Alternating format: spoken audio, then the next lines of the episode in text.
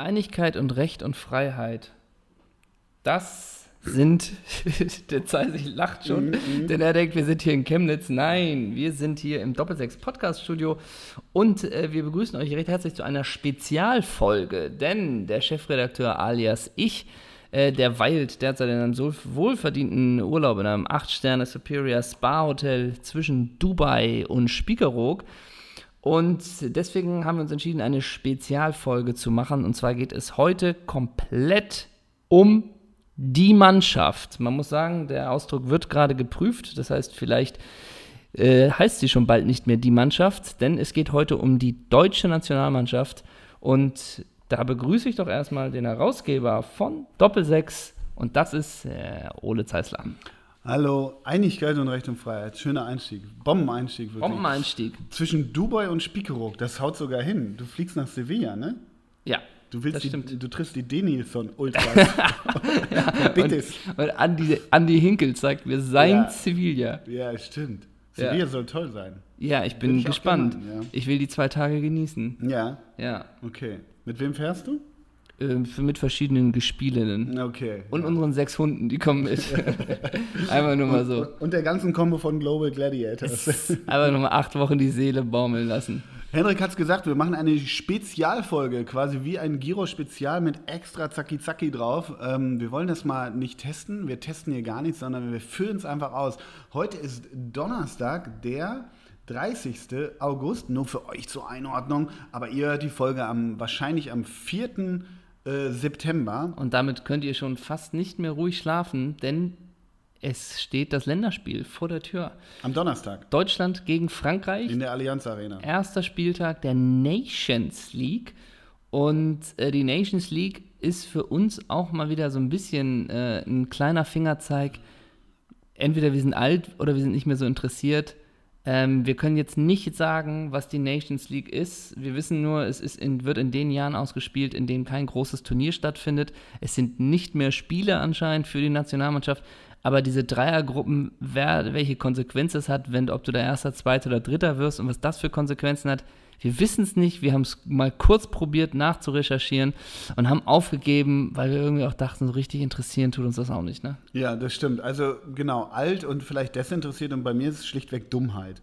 Also, nein, muss ich gar, nein, es ist wirklich wahr. Also ich hatte Ma Mathe Grundkurs 6. Also es ist ja wirklich ein bisschen mathematisch und logisches Denken. Ich habe mir diese komische Grafik gerade fünf Minuten angeguckt und kennst das wie beim magischen Auge, wenn du durch so ein Bild nur noch durchguckst und irgendwann denkst, ich raff die ganze Scheiße nicht. Das ist wie wenn dir irgendwann was erzählst und du sagst die ganze Zeit, ja, ja, mm, ja und am Ende was ist beim Nährwert vorausgekommen? 0,0. Ich verstehe es nicht, aber du hast natürlich völlig recht. Und das ist eigentlich eine gute Brücke zu unserem Thema, wo wir ein bisschen hinwollen heute mit dem Podcast.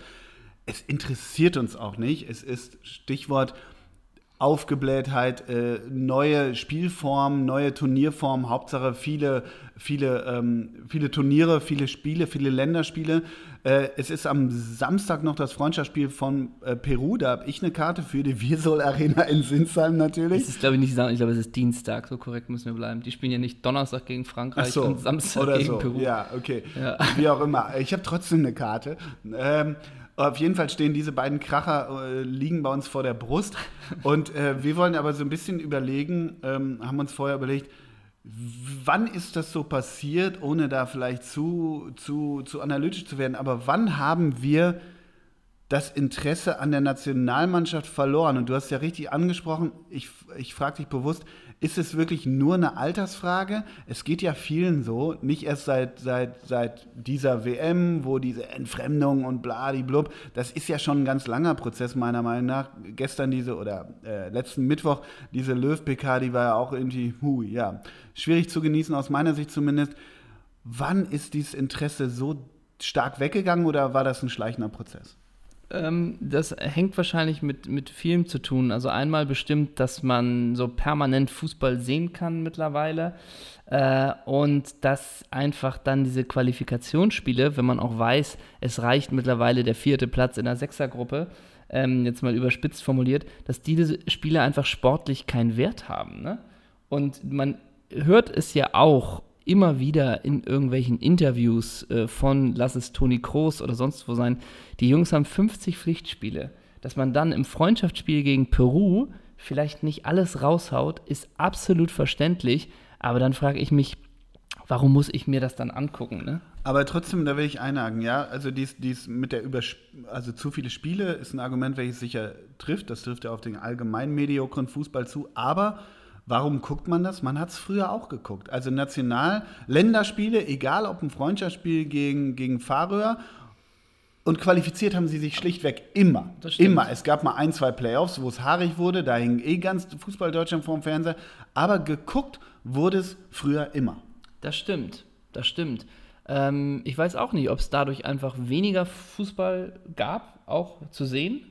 Ähm, vielleicht hängt es damit zusammen. Vielleicht ist es auch eine Altersfrage bei mir selber. Also ich habe früher auch äh, wirklich 1860 im UEFA-Pokal um 17 Uhr gegen Viking Stavanger geguckt. Ne? Mhm. Also das auch. 2-1, ne? genau, Tore Erik Bügland, aber damals auch für Stavanger. Ja, genau. genau. Und ABD Pelé hat das für, äh, für, für 1860 mal und Bernhard Trares aus 40 oben in den Knick. genau.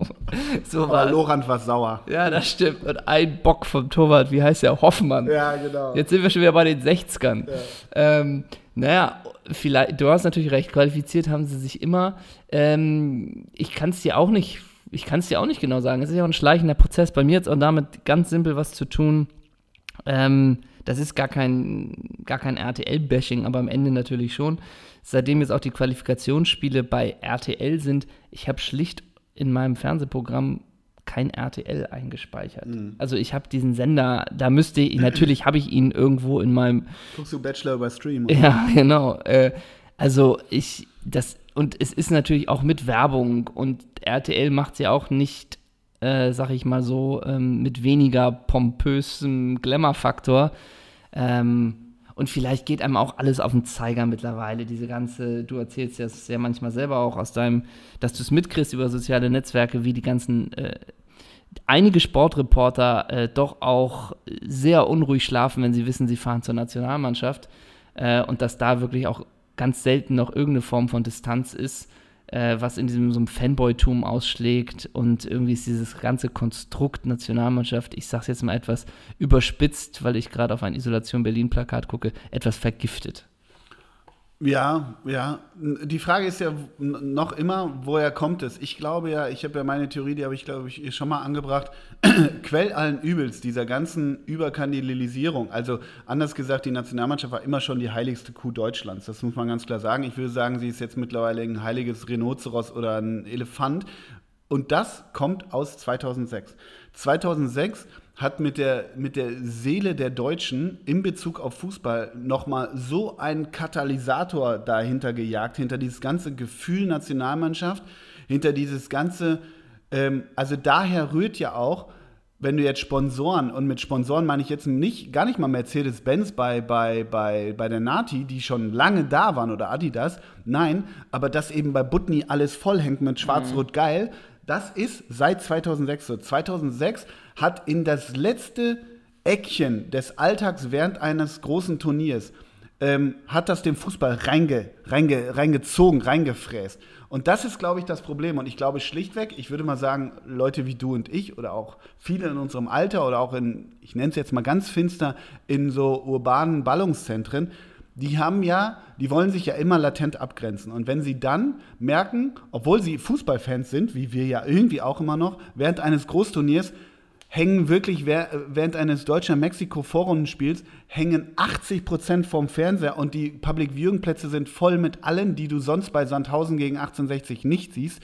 Da, da habe ich zumindest, das ist ein relativ armseliges äh, Abspaltungssyndrom, aber ich habe da immer das Gefühl, nee, das ist irgendwie meins. Ich will nicht, dass ihr nur während des Turniers hinkommt. Also so nach dem Motto, ich habe Fußball schon geguckt, da waren sie noch auf dem Indie-Label. Weißt du, was ich meine? Ja. Ich glaube, daher rührt das auch, dass man sich so ein bisschen gegen diese, diese komplette Verallgemeinerung dieses Fußballs seit 2006 und da wurde es so, so extrem vollzogen und wir kommen dann, da, da lässt sich das Rad ja nicht mehr zurückdrehen, weil alle was vom Kuchen haben wollen egal ob das jetzt die Sponsoren der Nationalmannschaft sind, Public Viewing hier, Butni da, man, man will das alles nicht mehr. Äh, das ist bestimmt ein, ein, großer Faktor und vor allen Dingen, äh, das ist ja auch das, was wir immer wieder besprechen, das dann auch im Verwandtenkreis oder wo auch immer. Na, Ole, du interessierst dich doch für Fußball. Mhm. Und schlagen wir heute die Gauchos? Mhm. So halt äh, diese ganze Sachen. Und natürlich auch dieses Erheben permanent über andere Nationen. Ne? Mhm. So von. Naja, die äh, Mannschaft schlichtweg. Also, genau. Oder Best Never Rest, ja. Best Never Rest und, und, und. Und alle reden darüber. Und man merkt es ja dann selber manchmal, wenn man in irgendwelchen Konstellationen, lass es in irgendwelchen Verwandtschaftsverhältnissen oder mit irgendwelchen in Freundeskreisen plötzlich mal zusammen Spiel guckt, wo zwei, drei dabei sind, die man vielleicht auch nicht so kennt. Äh, und dann fangen die natürlich auch plötzlich an, über jeden Spieler äh, da Kommentare über zu, zu, zu äh, abzugeben. Äh, und jetzt mal kurz der Ösil-Ausfahrt, aber da ist Ösil natürlich auch schon oft ein Objekt des, des einfachen Sports so ungefähr. Ne?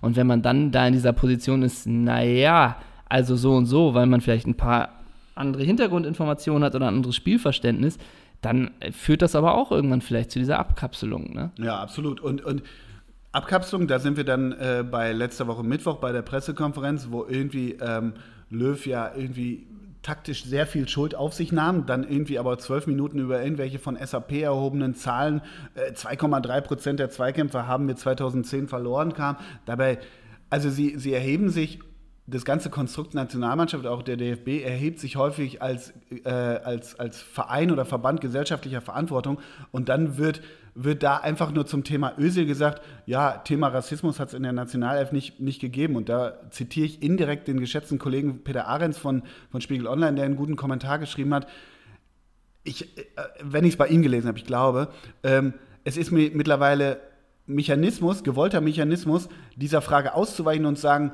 in der Mannschaft gab es keinen Rassismus. Das hat Özil nie gesagt. Mhm. Özil hat insgesamt in der Gesellschaft einen gewissen Rassismus angeprangert und latent beim DFB. In der Mannschaft, das hat er nie gesagt. Und es ist Methode zu sagen, nee, bei uns in der Mannschaft war das aber nicht, um der Frage immer auszuweichen und dem wirklichen Kern äh, der Frage nie wirklich antworten zu müssen. Das finde ich ziemlich schwach. Einerseits sich gesellschaftliche Verantwortung geben, aber bei den harten, kernigen Fragen, auf die man, wo man seit zwei Monaten auf Antworten wart, nicht zu antworten. Das finde ich einfach äh, ziemlich schlecht. Und nochmal zurück aber zur Ausgangsfrage.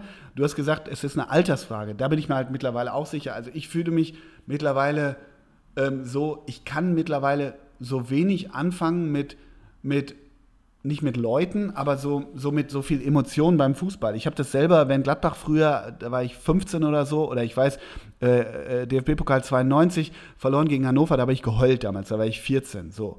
Ähm, wenn ich da also zurückdenke, du hast geweint wegen eines Fußballspiels. Also jetzt mal, mag pathetisch klingen, aber wir haben irgendwie ein starkes Problem gerade in Ostdeutschland, in Sachsen und die Ränder durch Chemnitz, so, so ein finsterer Mob.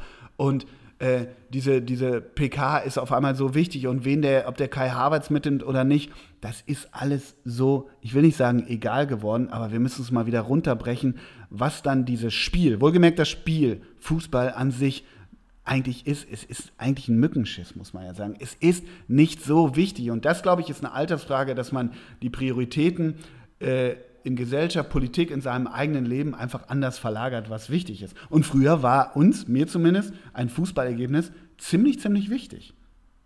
Ja, also das ist, das ist vielleicht auch bei dir, dass du damals nochmal mit Gladbach natürlich eine andere Fanleidenschaft ausgelebt hast, die ich mhm. natürlich in dem Sinne nicht nie hatte, so richtig.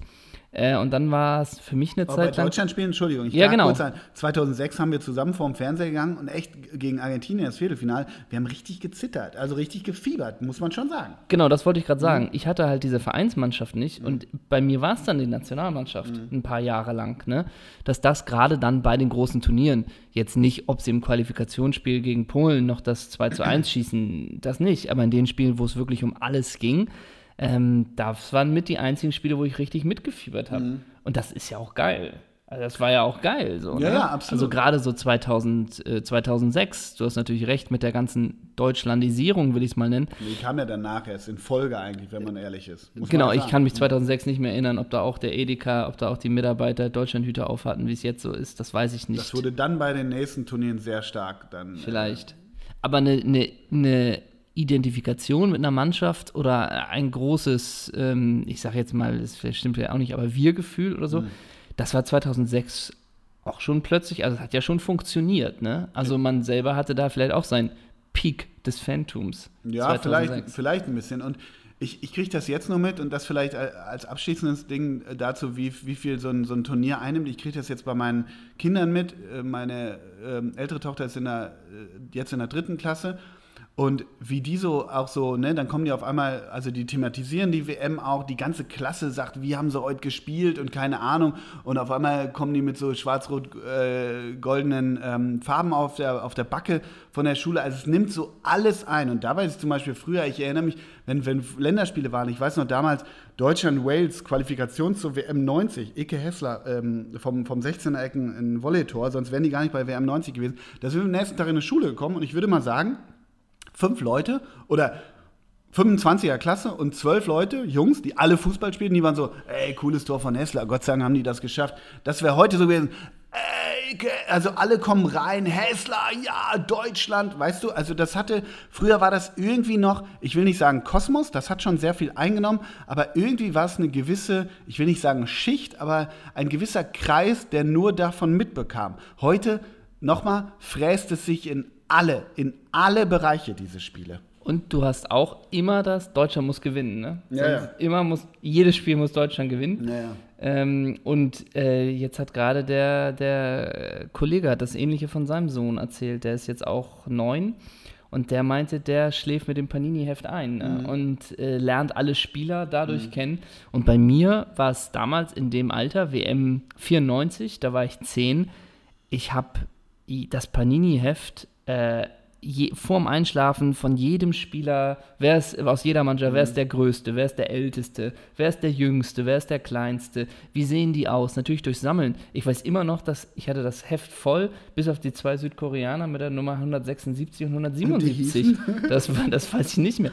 Aber aus der Zeit, ne, nur mal so Thema das Gedächtnis, was hat man da alles eingespeichert? Ja, Und dadurch, wenn ich behaupte, wenn du mir gewisse Spieler immer noch aus diesem Panini-Heft zeigst, einfach nur, äh, dann weiß man vielleicht immer noch, wie die heißen. Also auch so ein Tony Miola, ne? Mhm. Keine Ahnung, ob ich den nach 94 überhaupt noch mal spielen Genau. gesehen Irgendwann habe. ist die Festplatte auch voll. Das ist ja, auch so Ja. ein bisschen meine Theorie. Das ist ja das, worauf dieser Podcast auch ein bisschen fußt, auf dieser ganzen Achso, ja, stimmt. 80er, Irgendwann ist die 90er. Festplatte voll, ist gut. Ja, das ist ohnehin. gut. Das so, aber ich, ich behaupte das wirklich. Also bei mir ist es ein bisschen mit Tennis vergleichbar. Ich kenne alle Tennisspieler im Bereich von 1985 bis 2000, kann ich dir alles runterrattern. Danach Ende.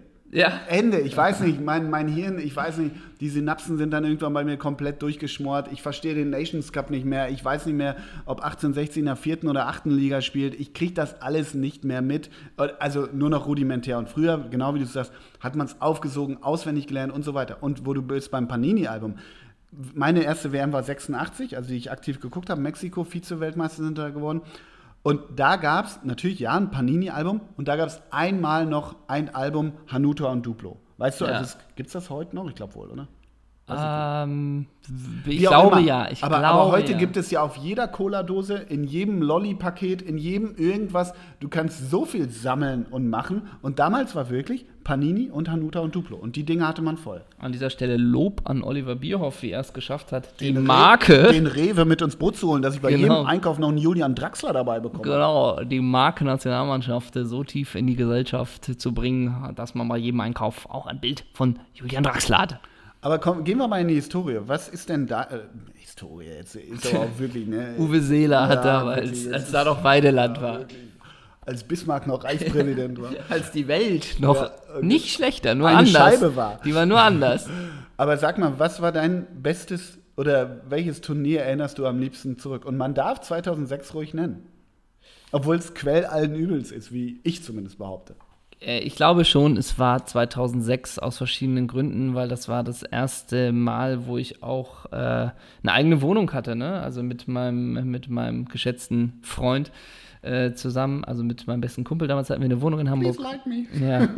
Und ähm, das war, glaube ich, schon, und es war einfach eine besondere Stimmung, gerade noch, wenn, also Hamburg war ja auch WM-Standort und ich habe zu dem Zeitpunkt, haben wir ein, ein Stück geprobt am, am Schauspielhaus, ich war dann so in einer Jugendtheatergruppe und äh, ich glaube, Argentinien hat in Deutschland gespielt und irgendwann sind halt 100 in singende, Hamburg gespielt.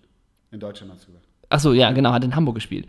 Und irgendwann sind halt 100 singende äh, Argentinier vorm Schauspielhaus, ne? Und tatsächlich, das war. Und ihr habt denen allen eine Rolle gegeben, ne? Genau, die haben alle gespielt. Die haben alle danach. Esteban Cambiasso gespielt. genau. Und du als Ähm, Hernan Crespo. Und man hat wirklich ja so viel geguckt. Äh, das war auch das erste Turnier, glaube ich, wo man mal irgendwo hingefahren ist zum Gucken, also in irgendwelche Bars mitunter auch. Mhm. Es gab bei dir zu Hause gab es ein WM-Studio und danach gab es Grillen an der Elbe, Mhm. so ungefähr. Also all solche Sachen hatte man vorher nicht verbunden. Auch Das war wir. das Summer of Love, ne? Das war das Summer of Love. Auch wir, wir kannten uns damals ja auch erst ein Jahr. Ne? Es war auch unser erstes Turnier zusammen. Mhm. Ja, klasse. Und es war ja wirklich, ich weiß noch, wie du mich vorher angerufen hast, äh, irgendwie mit, mit äh, schweißnasser Stimme. Ey, Baller kann nicht spielen. Baller kann im Eröffnungsspiel nicht spielen. Gegen Costa wen, Rica. ja, wen meinst du, Lester spielen? Lester Borowski oder so wie noch? Und das war wirklich ein, ein Thema, ne? Mhm. Und man ging irgendwelche Aufstellungen durch und in der Intensität gab es das, glaube ich, vorher und nachher nicht. Äh, und das war natürlich auch noch, dass der Sommer so toll war irgendwie und das war ein, ein echt geiles Turnier. Und gegen Italien weiß ich nicht, ob es da, was, warst du da mit dabei? Haben wir es zusammengeguckt gegen Italien? Ich meine wohl, ja. Ich weiß auch nicht, ob es danach Tränen gab. Zumindest gab es äh, gab's eine große Niedergeschlagenheit. Also ich sage 2006. Ja. Ja, ich weiß, nach 2006, also nach diesem Italienspiel, bin ich über die Reeperbahn gegangen und war auch irgendwie so latent niedergeschlagen. Aber es. Und vielleicht war diese Erfahrung gar nicht so schlecht, weil es schwang direkt um. Ich bin, wie gesagt, über die Reeperbahn und dann kamen so erste anti-italienische Rufe von irgendwelchen Patienten mitten auf der Reeperbahn, die sich eigentlich auf den schwarz-rot-geilen Autokorso gefreut hatten, aber dann so richtig, "Ja, scheiß Ithaka und sowas kam. Und da war mir schon wieder so, hm, und das meine ich so ein bisschen. Das, das hat natürlich auch immer Tendenzen, ähm, die, die mit Vorsicht zu genießen sind. Ja. Sagen, sagen wir es mal so. Aber du hast völlig recht, so damals Boro- Borowski oder irgendwer, das ist auch so. Borowski hat gespielt für die Wade der Nation. Ja, ja, das ist irgendwie Wahnsinn. Aber du hast das schön erzählt, diesen Summer of Love, den hast du, also mir kommen fast die Tränen, muss ich sagen. Ja, aber- Schauspielhaus, erste eigene Wohnung. Äh, Es war, es war, generell war das eine ganz, eine ganz prägende Zeit, die Jahre 2005, 2006, also auch musikmäßig, aber das hängt wahrscheinlich einfach, ja, mit der Sportfreunde eigenen... Stiller, ne? Sportfreunde Stiller, ja, genau. Weg, mit der, mit der, der eigenen... Naidu. Naja, du wohnst zum ersten Mal richtig in der Stadt, ne? Du kannst alles mit dem Fahrrad machen. Also Mhm. das waren schon, waren schon geile Komponenten, die da dazugekommen sind. Ja, ja. Ja, ich bin mir ein bisschen unschlüssig. Bei mir ist es irgendwie natürlich auch 2006. Ich sehe das in der Retrospektive, das habe ich jetzt 13 Du Mal willst erklärt. es nicht, du willst Ja, es vielleicht, nicht. vielleicht ist es so. Vielleicht ist es so. Aber vielleicht war auch der Gang über die Reeperbahn entscheidend für mich, um, um umzudenken. Haben die nicht dann auch noch bei, bei dem Italiener Rocco da das ganze Ja, Mobilat bisschen, angezündet? Ja, sowas, ne? Also genau. Ähm, ich muss sagen, dass ich 1990 schon toll fand. Also da war ich zwölf, äh, habe in meinem Kaff in Westfalen gewohnt, war auch ein geiler Sommer und so weiter, aber Italien, ich meine, eine E- WM in Italien, in diesen alten Stadien, alle noch mit Tatanbahn im Stadio Olimpico und so weiter und äh, WM-Song. Gianna Nannini, Una oder? Estate Italiana, das habe ich meiner Mutter damals als Single, als 7 Inch zum Geburtstag geschenkt, weiß ich noch. Und diese WM war geil und ich, ich werde da nie vergessen, ich war EM 88 geprägt, als Deutschland im eigenen Land gegen Marco van Basten, Ruth Gullit und Frank Reichert ausgeschieden ist, EM 88, wo Ronald Koeman, das war damals ja noch alles nicht, nicht so reißerisch, heute wäre das drei Tage Ja. lang Thema bis Jericho, aber Ronald Koeman soll sich ja, es gibt immer noch keine harten Beweise, aber mit dem Deutschland-Trikot den Hintern abgewischt haben nach dem Halbfinale EM 88 und dann gab es das Achtelfinale WM 90, Andi Brehme, Guido Buchwald und natürlich die beiden roten Karten für Reikert und Völler, das war so eine gefühlte Ungerechtigkeit. Ich als Zwölfjährige dachte, ich müsste nach, mit dem Panzer nach Holland fahren, so ungefähr. Du hast es ja dann auch mit deinem Vater gemacht. genau. Und da seid ihr auch in, Genau, in der schöner- Zeitung gelandet. Schöner Sommerurlaub 2017. Und auf Seite 1 gelandet und Ja, wieder genau, zurück. Im Stürmer. Wer ist der Vater des Panzerjungen? Ja, genau. Ich sprich mit dem Panzer. Jetzt spricht der Panzer. Ich war eigentlich für was anderes eingeteilt, aber gut. genau. Wer ist der Panzerknabe? Und sie zeigen mich wieder unverpixelt. Ne? Komplette Großaufnahme. Schnapp den Panzerjungen. Aber Julian Reichelt wäre mega stolz auf uns gewesen. Klar, das ist Verantwortung der Gesellschaft. Nein, aber ich weiß noch, ich müsste jetzt gucken, aber recht früh diese roten Karten für Reikert und Völler, das hieß Deutschland nur mit einem Stürmer und Cleansey hat, also wirklich, da sage ich auch wirklich Cleansey, äh, hat so ein krasses Spiel gemacht. Der hat da wirklich gegen Koman, Van Tichelen, Van Aale und wie sie alle hießen, Gerald Farnburg, hat der die alleine beschäftigt. Das war so, also wirklich WM, 8, WM 90, Achtelfinale gegen Holland, war ein unfassbares Spiel. Unfassbares Spiel. Und auch geiles Turnier mit diesem gammeligen Finale. Die Finals, wie wir wissen, im Gegensatz zum jetzigen 2018, was ja sehr torreich mindestens mal war, aber dieses äh, Finale WM 90 war eigentlich war von Spannung geprägt, wie jedes Finale, wie jedes Champions League-Finale, welches ja auch häufig nicht so geil ist. Aber das war auch finster. Und dann halt Andi Bremer 81. Minute rein damit halt, ne? Ja. Und der heulende Diego und so. Es war auch die, das war auch die Rache in Anführungszeichen für 86. Ja. Also es war alles, wie WM 90 war dramaturgisch sehr gut gezeichnet. Sehr viel Rache. Sehr viel Rache und Hass und Wut. Aber ich erinnere mich auch noch tatsächlich an äh, 90. Das, haben sie 90 nicht haben sie doch auch gegen die Niederlande gespielt. Ne? Ja, doch Achtelfinale, das. Genau, genau, Achtelfinale, das mal ja. Daran kann ich mich auch noch erinnern, auch noch an diese Atmosphäre. Äh, also zumindest an diese Sofa-Atmosphäre natürlich und an das, was da transportiert wurde, von im Zweifel hat Gerd Rugenbauer kommentiert. Ja, ich glaube, das war sogar so. Äh. Zusammen mit Kalle Rummenigge, das Finale. Ansonsten erinnere ich mich auch noch WM ähm, 98, Deutschland gegen Kroatien. Kroatien, genau. Nee, aber ich mein, bin gerade doch bei 94, bin gerade gesprungen. Deutschland, Bulgarien Ja. im Viertelfinale. Äh, habe ich geguckt bei meiner Großmutter und habe es vor Spannung nicht ausgehalten Mhm. und bin mit meiner Mutter rausgegangen in den Garten. Ähm, daran erinnere ich mich noch. Ansonsten ist das spannendste Spiel, was ich, glaube ich, äh, gesehen habe. Darf ich versuchen? ja? Ich versuch's. Ja, EM 96 Halbfinale. richtig. Absolut. Gar Deutschland, kein, gar England. keine Frage. Also das war wirklich Unfassbar. unfassbar. Auch noch mit, ich glaube, es gab auch noch in der Verlängerung, äh, da gab es ja dieses Golden Goal äh, von Kunst, glaube ich auch, Genau. was da nicht gezählt hat. Nicht gez- Und die Ja. Engländer haben auch Ja, eingemacht. Gaza. Gaza, Genau. ist, hat einen, Gaza macht einen Zwischenschritt. Wirklich, der macht so ein ganz, also es wird quergelegt, weiß nicht von wem. Und Gaza macht einen Zwischenschritt, der, der ihn den Ball nicht erreichen. Eigentlich hätte er ihn locker nur einschieben müssen. Er macht so einen ganz komischen Zwischenschritt.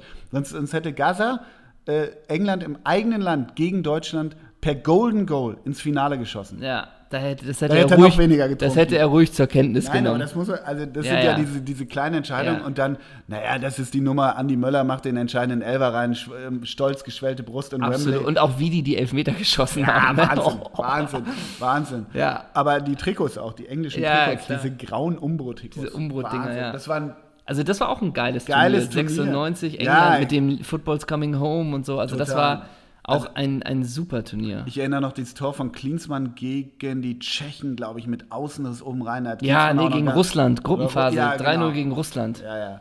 Das, das war. Ein Glück weiß man das noch auf Knopfdruck. Und dann dieses wunderschöne Golden Goal von Ölig Bierhoff. Wunderbar. Ja. Er dreht Hat sich. SAP da schon die Daten erhoben? Wahnsinn. Das, ey, dies, das ist das. Also der, es gibt auch bei Zeigler diese nicht unlustige äh, Rubrik Kaktor. Ja. Also das ist doch das Kaktor des Jahrhunderts. Eine Bedeutung sondergleichen, aber Ja. das Tor ist das Schlimmste. Ich kann das nicht sehen. Eigentlich so ein eher Quinter-Tor, ne? Also er Ja, dreht aber- sich hüftsteif. Ja, er dreht sich wirklich drei Minuten lang. Dann, dann schießt er einen an mit links. Der, der fälscht ab. Dann fälscht noch einer am, am, am Elferpunkt ab. Und dann ist Piotr Kuba noch halb dran. Und dann fällt der ganz hinten so ganz blöd rein. Das ist so ein schlechtes Scheißtor. Wirklich. oh Gott. Und dann noch das, Go- die Idee des Golden Goal, ne? Da hatte man noch eine Gedanken. Ja, wobei ich bin jetzt nicht zwingend Gegner des Golden Goals. Also Ja, ich das bin, hatte pro, schon eine- ich bin für Silver Goal. Das, ist immer, das war ich immer. Das, finde ich das geil. finde ich überhaupt normal. Silver Goal ist, du hast ja innerhalb der Halbzeit die Möglichkeit auszugleichen. Also wenn du da 93. Minute ein Tor schießt, hast du bis zur 105 Minute Zeit, es auszugleichen. Mein Gott. Ein, ein ganz bizarres... Was war denn das schönste Tor? Oder Wollen wir das mal probieren? brauche ich, brauch ich kurz. Weißt du noch, was war denn Das deutsche Tor, meinst du? Es geht hier nur um Deutschland. Ja, Was war natürlich. denn dieses Tor von Balle gegen Ost, äh, äh, Österreich, dieser Freistoß? Ja, dieser Freistoß. Den haben wir bei mir geguckt. Wobei es gibt auch ein Tor. 2008, wo der wirklich aus Ja. 30 Meter. Wer war, weißt du noch, wer da Torwart bei Österreich war? Nee, Franz. Wohlfahrt? Ja stimmt. Und im Zweifel Franz Wohlfahrt. Oder Reto Ziegler? Also scheiße waren auch ehrlich gesagt immer, das war eh dieses völlig bizarre Turnier 2002 in Japan und Südkorea, Ja, wo glaube ich alle Tore nur durch Standards Kopfball Ballack war. Ja, äh, bis auf dieses skurrile 8 zu 0 am Anfang, wo auch Carsten Janka, glaube ich, VAE, getroffen hat. wo Janka sich das Und, Trikot auszog. und generell dieses, dieses Turnier mit war irgendwie. Anstoßzeit um 9.30 Uhr. Und das war, glaube ich, auch das erste Turnier, wo nicht alle Spiele im normalen Fernsehen liefen. Kann, normales Fer- das hast Also du im nett normalen gesagt. Fernsehen. Also das heißt im Rundfunk, im beitragsbezahlten Rundfunkfernsehen. So ist die catchy, der catchy Begriff. Ich weiß ja noch, dass im Einkaufszentrum dann manchmal Spiele liefen, die quasi Mhm. nicht auf ARD und ZDF zu sehen waren. Und dann waren wir manchmal im Einkaufszentrum. Hm, klingt, aber, natürlich, glamourös. aber natürlich nicht während der Schulzeit. Ja, ähm, das war, das ist ja ein ganz, also manches ist ja auch so von eigenartigen, wo wir bei Dramaturgien waren, geprägt. 2000 diese finstere EM in Belgien und Niederlande, wo sie nach, wo die deutsche Nati ja nachher Anton aus Tirol auf dem, auf dem Hotelbalkon gesungen hat. Äh, 3-0 gegen Portugal im Ja, ganz Spiel. finster. Ganz finster. Ja, und da war der deutsche Fußball Erich Rebeck-mäßig komplett im Arsch. Komplett im Arsch. Und dann fahren sie mit äh, Tante Käthe da nach Seoul und Korea und wie sie alle heißen, 2002, und werden Vize-Weltmeister. Und dieses Turnier war so, die haben sich so reingerumpelt gegen Ja. USA 1-0, gegen Südkorea 1- 1-0. Achtelfinale kriege ich gerade nicht hin, aber auch irgendwie so, die hatten auch eine, äh, eine leichte Auslosung. Ja. Also nicht Auslosung, so leichte K.O.-Gegner. Wer war Ja? Paraguay. Ja, Paraguay. Paraguay. Gegen- 1-0, Neuville. Ja, Tor Neuville. Genau.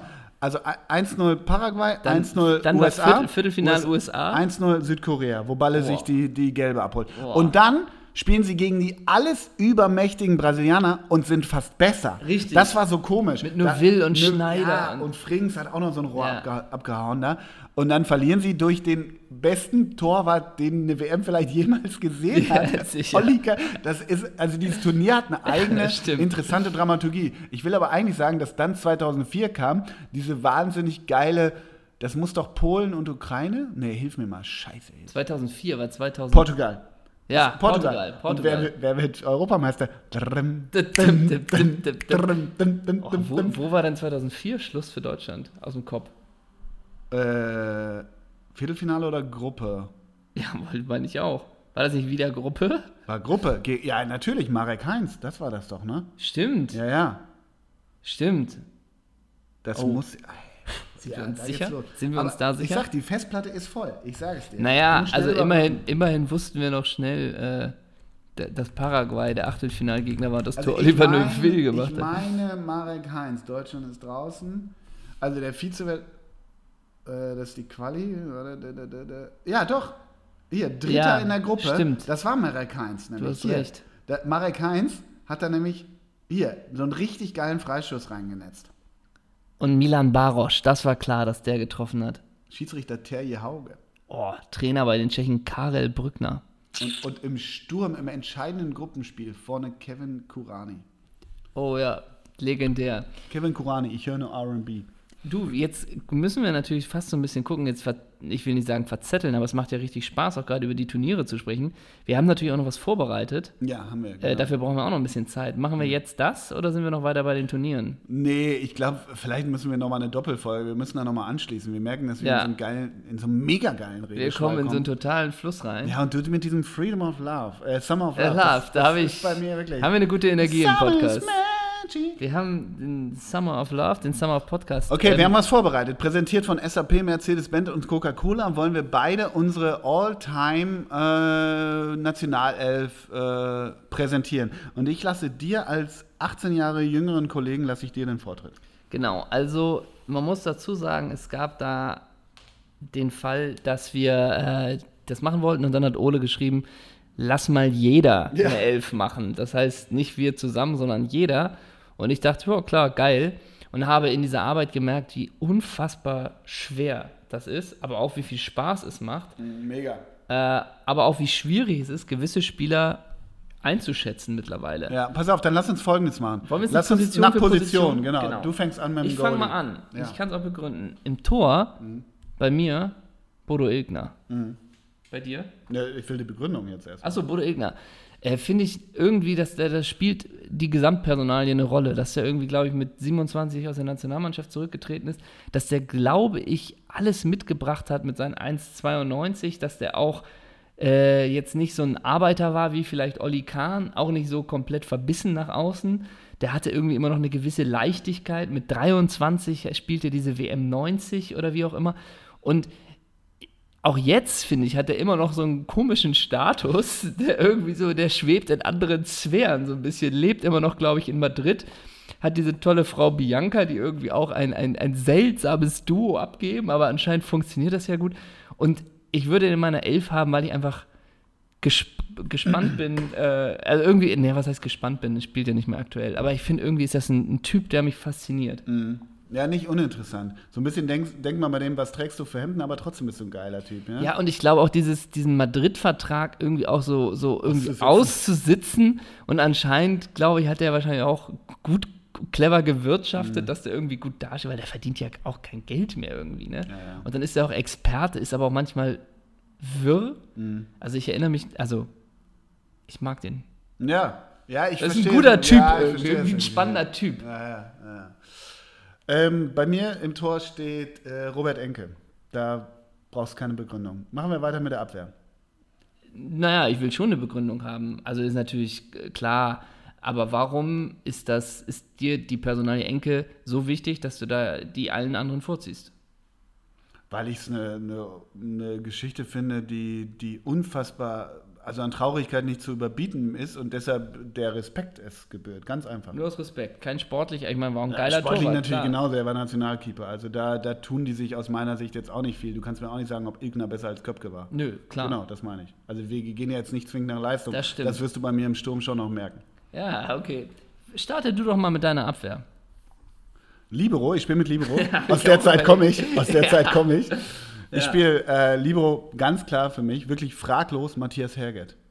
Der beste Spieler, den KfC Oerding oder Bayer Oerding jemals hatte, der hat Freistöße über die Mauer gezogen, die waren sensationell und er hatte eine stoische Ruhe und war ein ganz feiner Fußballer. Okay. Aber du hast noch mehr Verteidiger. Achso, soll ich alle ja, verteidigen? Mal alle. Ja, okay. Dann habe ich René Schneider. Ein Länderspiel gegen Südafrika 1995 und danach kam dieser Fluch, dass er beide Knie so dermaßen, dann ist er zu Dort, Borussia Dortmund gewechselt ähm, und dann war wirklich der absolute Fluch bei René Schneider da. Ähm, das ist auch, ja, ich bin eher von Tragik geprägt, wie du Ich wollte merkst. gerade sagen, wir haben nicht ganz abgesprochen, wie wir diese Elf machen. Ja, bei mir ist eher die melancholische Elf. So Matthias Herget, äh, René Schneider. Das war einfach bitter, dass äh, René Schneider irgendwie, äh, ja, weiß ich auch nicht. Ähm, wie gesagt, wechselte dann für viel Geld für Dortmund und war so ein Versprechen. Ne? Und dann war der einfach immer nur verletzt. Und das war wirklich sehr, sehr traurig. Beendete seine Fußballerkarriere dann beim SV Warnemünde Fußball. Oh, So heißt der Verein. okay. Ja. Weiter? Weiter, ah ja, stimmt. Dann irgendwie geil, Stefan Reuter. Ja. Stefan Reuter, nur mal ganz kurz. Fünfmal deutscher Meister, Weltmeister, Europameister, Champions League-Sieger. Nur mal so. Ja, und jetzt, Stefan Reuter. Und jetzt in Augsburg. Solider Jetzt sind Job. auch solider Job und natürlich Spitzname Turbo, 11,2 Sekunden über 100 Meter. Ja. Ne? Und der war bei Juve, dann Dortmund, das wissen wir alles. Aber Stefan Reuter, der kam ja über die Außen, der war wirklich sauschnell. Der konnte nicht flanken. Der hatte so eine Fußhaltung, damit konnte der nicht flanken. Der lief so nach innen, so komisch. So, so. Und äh, der hatte so ein bisschen diese Hamsterfüße, die nach innen gehen. Und der konnte nicht flanken, aber er hat es trotzdem zu diesem, muss man ja fast sagen, Weltruhm geschafft. Also ich meine es ist wirklich respektvoll, wie man mit so begrenzten Flankenmöglichkeiten als Außenverteidiger, vielleicht war es damals anders, und es war auch so ein Lieblingsschüler von Franz Beckenbauer, weiß ich, aber Stefan Reuter hat aus wenig alles gemacht und das finde ich toll. Und dann, äh, ach so, das ist schon mal, ich spiele nur mit zwei, zwei Verteidigern und Libro. Das ist meine Abwehr. Ich spiele mit einem großen Mittelfeld. Alles klar. Ja. Herget, Reuter und Schneider. Wie Herget, soll, Reuter wie soll da Schneider. eine Offensive durchkommen? Genau. Was, wie soll da Ronaldinho Ja. klarkommen? Ich spiele mit Viererkette und anscheinend hatten wir ein bisschen anderen Ansatz. Mhm. Ja. Das finde ich aber auch klasse. Ich auch. Ich spiele links mit Philipp Lahm, weil nach wie vor, Mhm. ey, du kannst über den sagen, was du willst, aber was der für eine, für eine Ballsicherheit hat, für ein Timing bei Gretchen, Mhm. das ist schon, finde ich, faszinierend. Dann spiele ich in der Innenverteidigung mit Jürgen Kohler und Mats Hummels. Kohler eigentlich nur aus dem Grund, weil ich 1997 beim Länderspiel Deutschland-Albanien war, ein Qualifikationsspiel. Hier in Hamburg, oder? Nee, in Hannover war das. Ah. Keine weiteren Fragen. Okay. Ich war damals im Fußballcamp und die Überraschung war, wir fahren jetzt heute zum Länderspiel nach Hannover. Oh. Ja. Und es stand 0-0, Flanke aus dem Halbfeld von Albanien und Jürgen Kohler steigt hoch zum Flugkopfball, kein Gegenspieler in der Nähe und netzt das Ding eiskalt ein zum Eigentor. Deswegen ist er bei mir, um ihn wieder aufzubauen und weil er auch, glaube ich, nach der aktiven Karriere eine sehr, sehr gute Karriere gehabt hat, Ja. eingeschlagen hat. Der war ein unfassbarer Verteidiger. Ja, war der, Wirklich. ne? Bei Juve, der war, der war wirklich richtig gut. Also heute, ich glaube, der war der letzte unmoderne geile Ja, Verteidiger. War der, glaube ich, auch. Und dann später aber noch bei Leverkusen, irgendwie in so einer seltsamen Trainerfunktion. Ja, glaub ich, Trainer ne? war er kurz und dann aber auch irgendwie äh, dritter Scout hinterm fünften Manager. Ja, ja, so. dann ging es ein bisschen bergab. Und Mats Hummels äh, einfach aus unserer aktuellen Zeit, Thema Mhm. Elega Eleganz. Äh, Also das ist, da hast du so beide, ne? Den Eleganten und den Arbeiter. Ja, Hummels macht die Spieleröffnung und Kohle räumt ab. So ist es. Schon sportlich nachvollziehbar. Und auf der rechten Seite als Hamburger Sicht, da wollte ich noch einen Spieler haben, der seine Meinung sagt, der sich nicht versteckt, der einen Charakter hat und der in der Nationalmannschaft immer eine Stütze war, Sally Jansen. ja, auf rechts? Ist er nicht rechter Verteidiger? Ja. War der auf links? Ja, sicher, der hat einen linken Move. Okay, Philipp, kannst du auf rechts spielen? Ja, kann ich auch Trainer. Gut, dann geht Philipp Lahm auf rechts Ja. und dann Sally Jansen, weil der immer Charakter gezeigt hat und auch als Lautsprecher jetzt für die Mopo einen Wahnsinnsjob macht. Ja. Als Lautsprecher für die. Mo Ach so. Da hat er nicht eine Kolumne in der Mopo, was beim HSV falsch läuft? Ich glaube, er macht sehr viel über seine eigenen äh, sozialen Netzwerke. Aber finde ich eine gute Innenverteidigung. Recht modern ne? und recht stark vor Ja. Wie gesagt, Weil wir wir- hatten einen anderen Ansatz. Es war Jahrhundert 11 unserer Mannschaft. Da Ja. wusste ich nicht, dass da René Schneider eine Elf. Äh, Bei mir geht es so weiter im Mittelfeld. ja, gerne. Ja? Darf ich weitermachen? Gerne. Also, im Mittelfeld spiele ich mit Marco Haber. Ja. Hättest du das gewusst, dass der zwei A-Spieler hat? Ich wusste, dass der zumindest eins hat, ja. Der hat die legendäre Südafrika-Reise mitgemacht, 1995.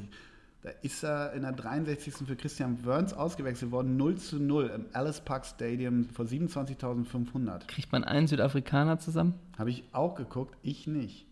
Phil Masinga. Andrew Tucker? Nee, kriegt man know. keinen zusammen. Aber Marco Haber, ähm, der hat übrigens, der hat noch so eine Rainer Raufmann-Karriere hingelegt, wusstest du das? Der war nee. bei, der war, naja, der, also Kaiserslautern und Stuttgart kriegt man bei dem noch hin, ne? Meister auch mit Kaiserslautern. Dann aber auch UD Las Palmas, dann Unterhaching, dann Hansa, das wusste ich überhaupt nicht, äh, 19 2002, in dem Jahr sind wir. Und dann zwei Jahre Nicosia, zwei Jahre Famagusta und ein Jahr Salamis Famagusta. Das hat er jetzt auf Zypern das aber richtig gut gehen lassen. Ja, wirklich, mit Rainer Raufmann, wie gesagt. Zwei A-Länderspiele, Marco Haber. Soll ich weitermachen im Gerne. Und jetzt kommt's. Jetzt komm bitte nicht mit Sebeskin. Nein, das wäre Okay. zu, zu, zu blöd. Ich, ähm, Karl-Heinz Flipsen. Karl-Heinz Flipsen und Grieche Karl-Heinz. Ja, Grieche Karl-Heinz. Und da, da müssen wir eine kurze musikalische Kostprobe. Also wirklich Karl-Heinz Flipsen, wo wir vorhin bei meiner Zeit des Fantums auf dem Bökelberg waren, hat Karl-Heinz Flipsen die 10 bei Borussia Mönchengladbach getragen. Er war einfach, ich weiß gar nicht, Hatte der nicht immer die sieben? nee, der hatte, ja, da, da gab es noch keinen Namen, ne? Also sprich, Und hatte der. Tiger nicht immer die zehn? Ja, die haben nicht immer, zu, also der war zehn Jahre bei Gladbach, ne? Ja, also Ka Kala Flipsen. Und irgendwann wechselte, wechsel, Der- wechselte er dann zu Panathinaikos Athen. Also er war von 89 bis 99 ähm, äh, bei Gladbach, war dann auch Nationalspieler, ne? also hat ein A-Länderspiel, 93. Und äh, als er dann zu als er dann zu, zu Panathinaikos wechselte, und das müssen wir mal kurz anspielen, hat die grandiose äh, äh, Borussia Fan, Fan Musikkapelle BO hat Grieche Karl-Heinz äh, gespielt. Und das möchten wir mal hier kurz zum Besten geben.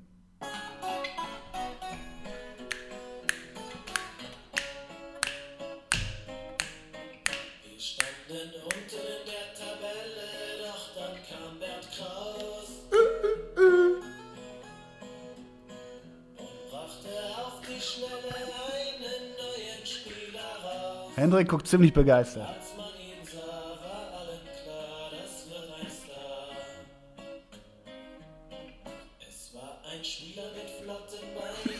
und mit dunklem Haar. Überraschend gut bisher. Wenn's nicht so lief, schien er schnell zu weinen und im Abstiegsjahr war's Zu sehen, er musste gehen bis nach Athen.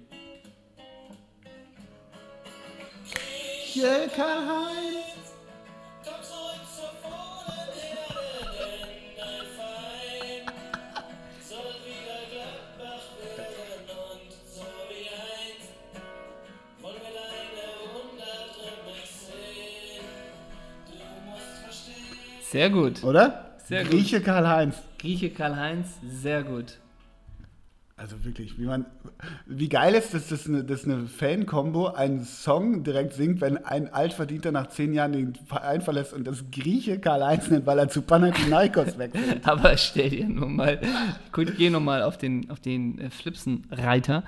Diese Vorstellung, dass ein verdienter Spieler von Gladbach danach nach Athen geht, dann nach, nach Aachen, dann zu 60 und dann bei Weißkirchen. Gilt als einmal Ausland bitte, ne? Ja, Ein dann- Auslandabenteuer. Und, und die Trainerstation ist auch glamourös. Rot-Weiß Essen 2 von 2008 bis 2009.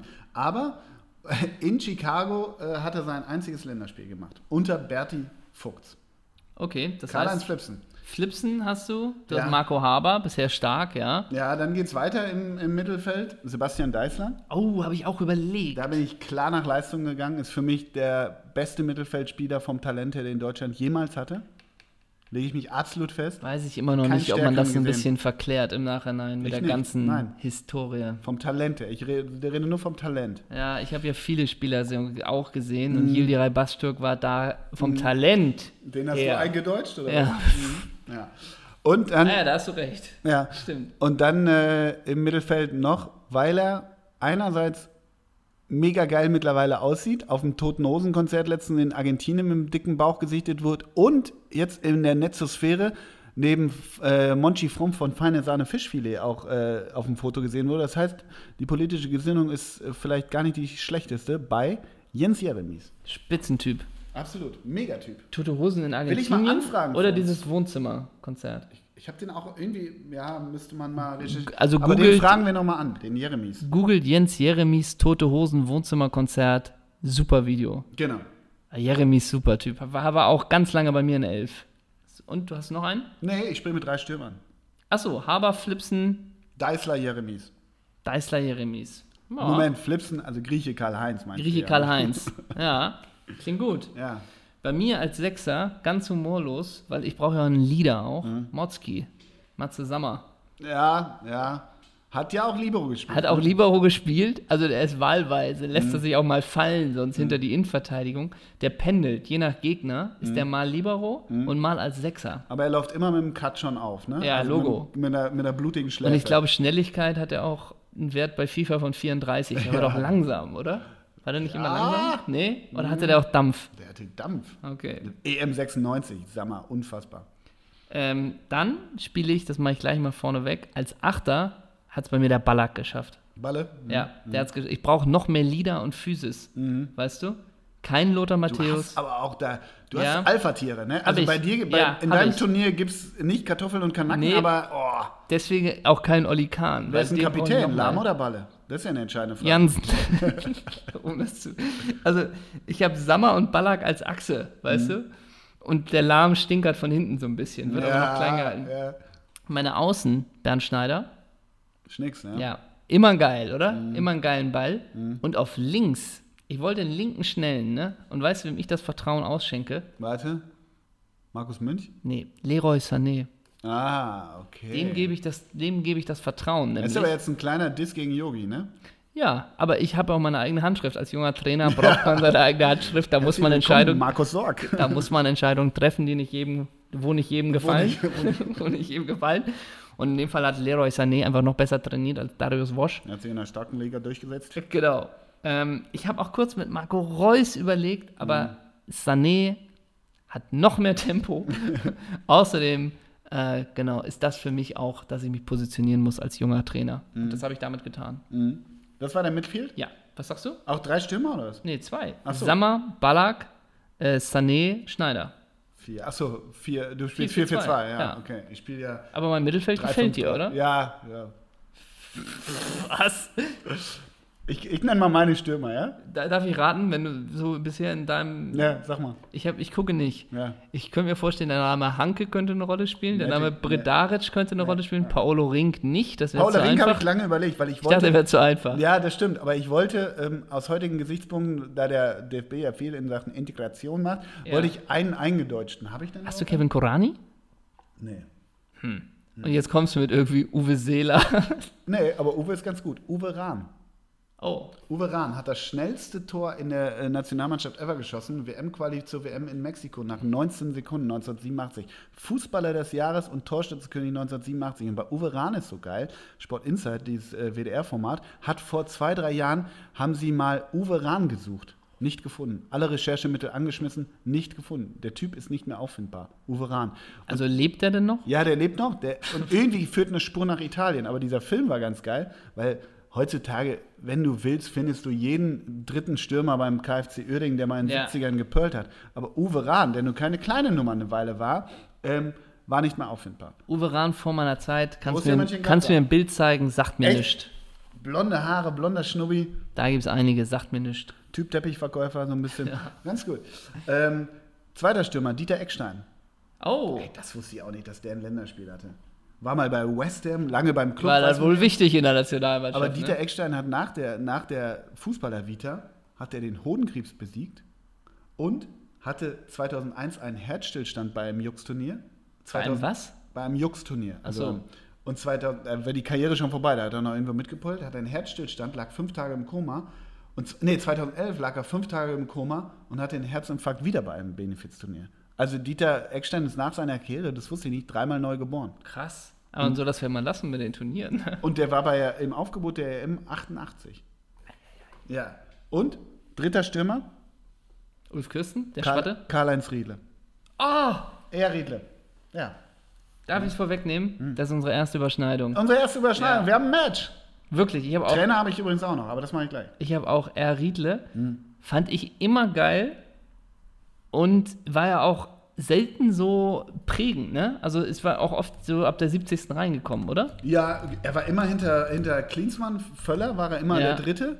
Er hat äh, WM 90 das Ding ziemlich lässig reingenetzt gegen äh, also den Elfmeter, weiß Ja. ich. Aber da hat er, der hat nie einen Bohai um sich Nee, gemacht. Weißt du? und Das sah so- immer geil aus. Sieht heute noch geil Ist der aus. gute Thomas Anders, oder?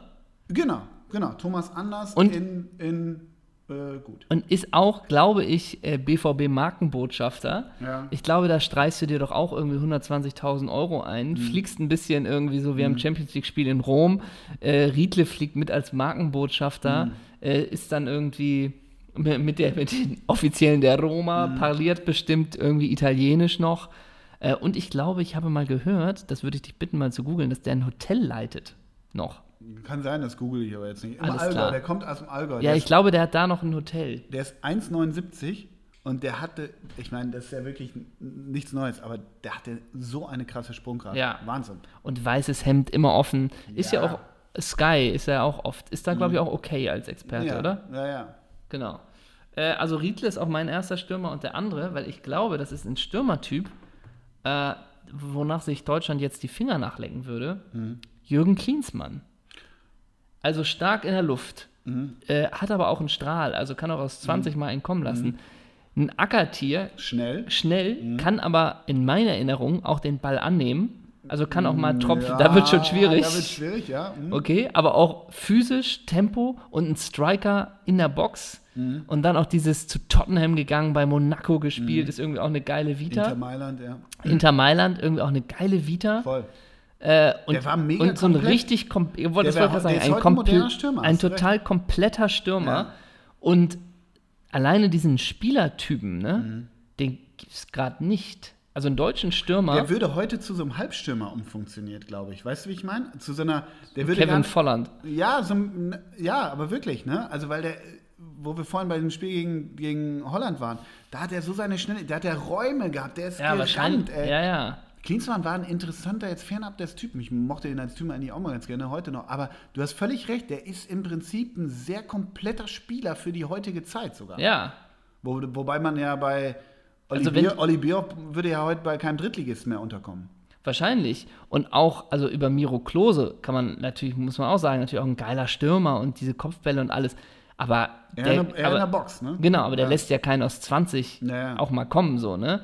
Und ähm, jetzt einen deutschen Stürmer, also wenn du jetzt wirklich so, was hast du gerade für deutsche Stürmertypen? Du hast Sandro Wagner, der natürlich Physis, Kraft, Kopfball, ähm, dann hast du ja Kevin Volland, der, glaube ich, Tempo hat, aber der ja auch noch nicht so richtig den Durchbruch auf internationaler Ebene geschafft hat. Du hast Timo Werner, der auch diese Schnelligkeit, das, den sieht man aber auch nicht so richtig als Neuner. Ja, ja. Vielleicht tut man ihm auch Unrecht.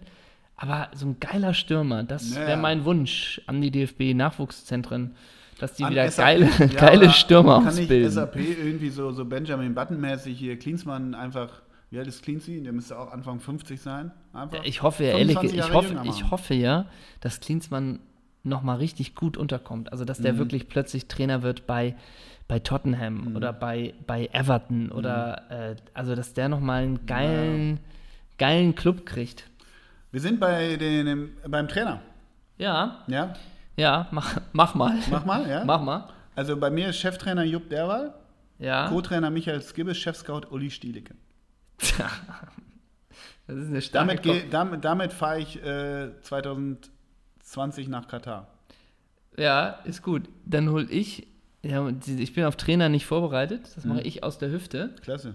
Klasse, ne? Ähm, ich hole erstmal den Markus Sorg zurück als Co-Trainer. Der ist noch immer Co-Trainer. Schneider ist nicht mehr. Oh, dann hole ich Schneider zurück Mhm. als Co-Trainer. Auch um ein bisschen von Yogi nochmal den einen oder anderen taktischen Kniff. Yogi, Yogi, Yogi Löw, griechischer Ja, genau.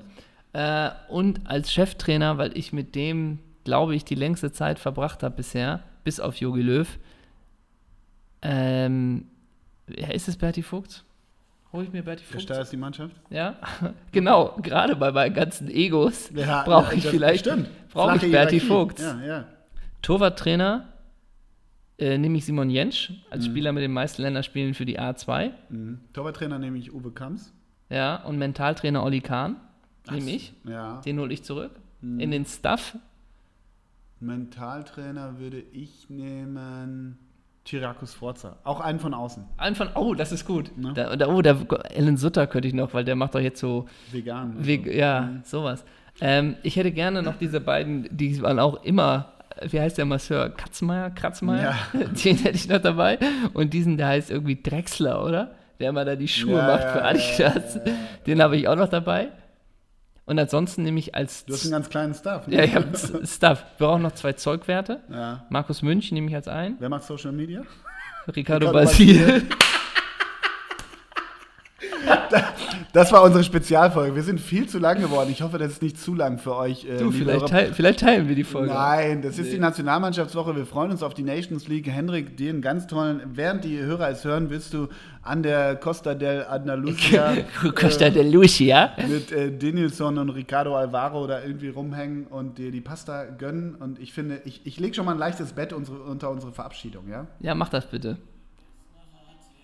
Ähm, ich habe noch eine Sache, ist mir noch aufgefallen, Ja. dass ich es oft hatte bei irgendwelchen äh, Spielern, über die man nachgedacht hat, dass die oft auch bei uns vielleicht äh, so ein. Es gibt wenig Spieler, wo man wirklich denkt, ey, das ist ein richtig guter Typ. Also ganz viele denkt man so, auch bei Miro Klose, den feiern wir jetzt nun auch nicht ab als irgendwie geilen Stürmer, sondern da schwingt auch noch diese schillernden Interviews, spielen da auch eine Rolle. Mhm. Oder bei Stefan Effenberg, ja, aber der hat Social Media mäßig, ist der auch eine Vollsechs bei Instagram. Also man hat wenig, wo man denkt, das sind einfach mal richtig durch und durch gute Typen. Ja, das stimmt. Aber findest du ja. Bis auf Sally Jansen. Und Der Dieter, ist- und Eckstein. Und das war's von uns. Das Das, war die Spieltagsfolge Nationalmannschaft.